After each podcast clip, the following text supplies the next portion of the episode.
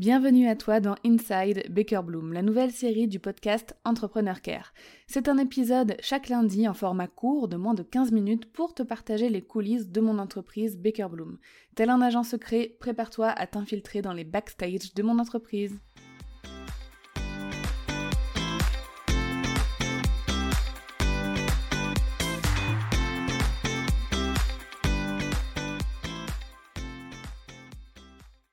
Penser et créer un contenu pédagogique fait partie des choses que j'aime le plus faire dans mon entreprise, comme créer l'expérience client qui va avec.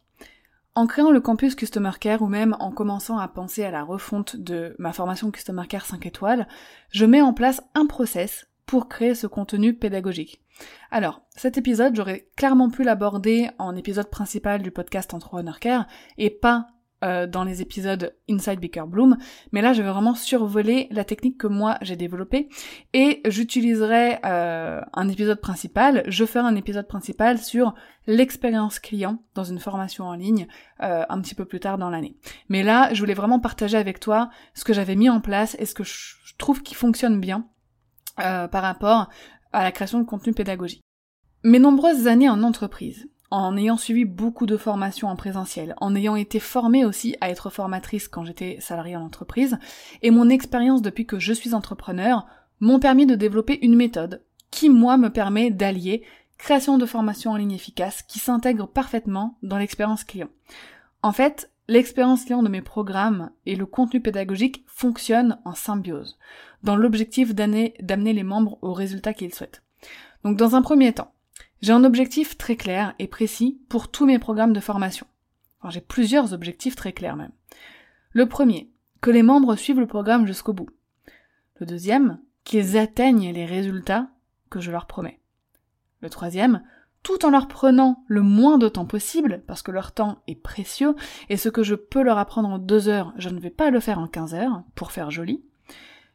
Et enfin, en leur offrant une merveilleuse expérience client qui rendra leur apprentissage facile et agréable. Et ça, ça pousse à suivre la formation jusqu'au bout. Donc en fait, mes objectifs pour mes formations en ligne fonctionnent comme un cercle vertueux. Ensuite, mon process, c'est que je pars du résultat et je construis la formation à l'envers. Donc le résultat, c'est X. Je me pose la question, quelle étape il faut juste avant X? Euh, pour que ce soit réalisable. Et l'étape juste avant encore, etc., etc. Et comme ça, je dessine en fait une sorte de chemin. En règle générale, ça amène un contenu qui est à la fin très pointu et précis sur des détails et qui est vraiment plus général au début, un petit peu comme des bases. Et en plus, c'est comme ça que j'aime enseigner les choses. Je pars toujours des fondations, des bases, puis ensuite on, on monte dans des apprentissages et des compétences qui viennent s'opposer sur les fondations qu'on a acquises en premier lieu. En tout cas, dans mathématiques du customer care, c'est comme ça que ça fonctionne. Donc je place des introductions et des conclusions si besoin et à des moments spécifiques.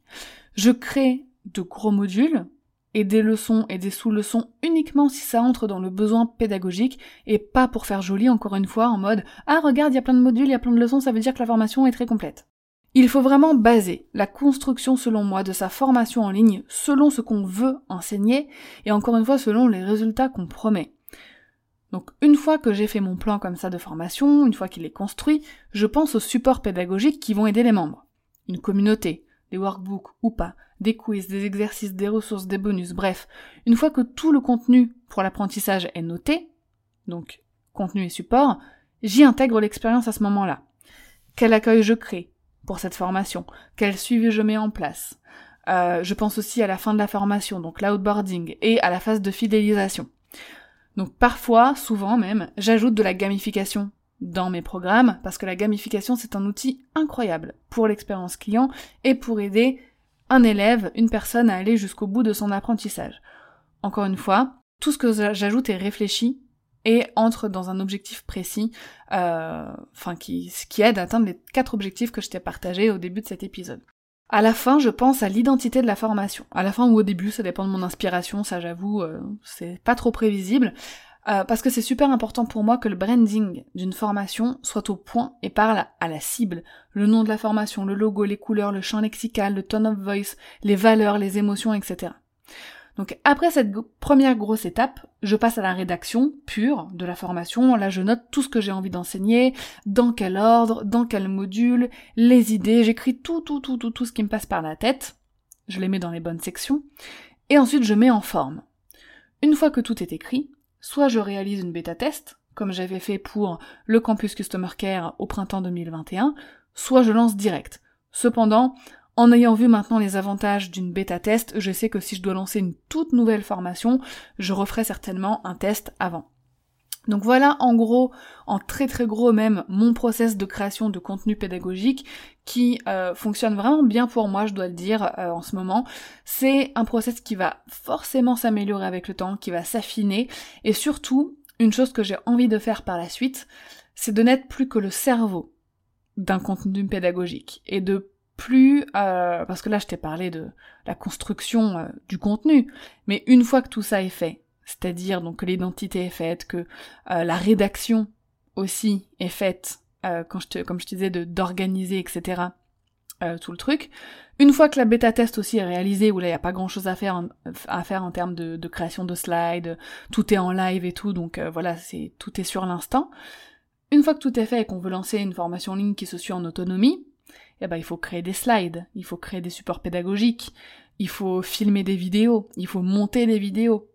Et tout ça, ça prend un temps phénoménal. tu sens le, le, le, le, le un peu le ras-le-bol dans ma voix. Alors, tu vas me dire, mais oui, mais ça va ensemble avec le fait de créer une formation en ligne.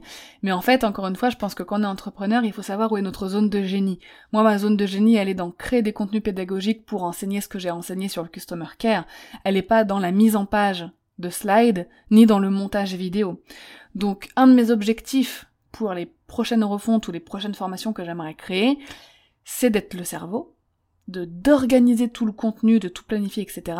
Mais qui est une personne spécialisée euh, dans la création de supports visuels pédagogiques qui s'occupe de ça, qui s'occupe de créer des slides, euh, de monter les vidéos, de les agencer comme il faut, euh, de couper les moments qu'il faut euh, et de laisser d'autres moments alors qu'on n'avait pas forcément prévu. Bref, un autre cerveau qui lui va être vraiment plus focus sur ok comment le format va s'adapter à la personne, euh, à l'élève, comment je vais mettre en forme ce contenu pédagogique. Le contenu lui ne va pas changer, c'est plus visuellement comment il va être amené, comment il va être agencé pour qu'il soit le plus efficace, le plus efficient possible.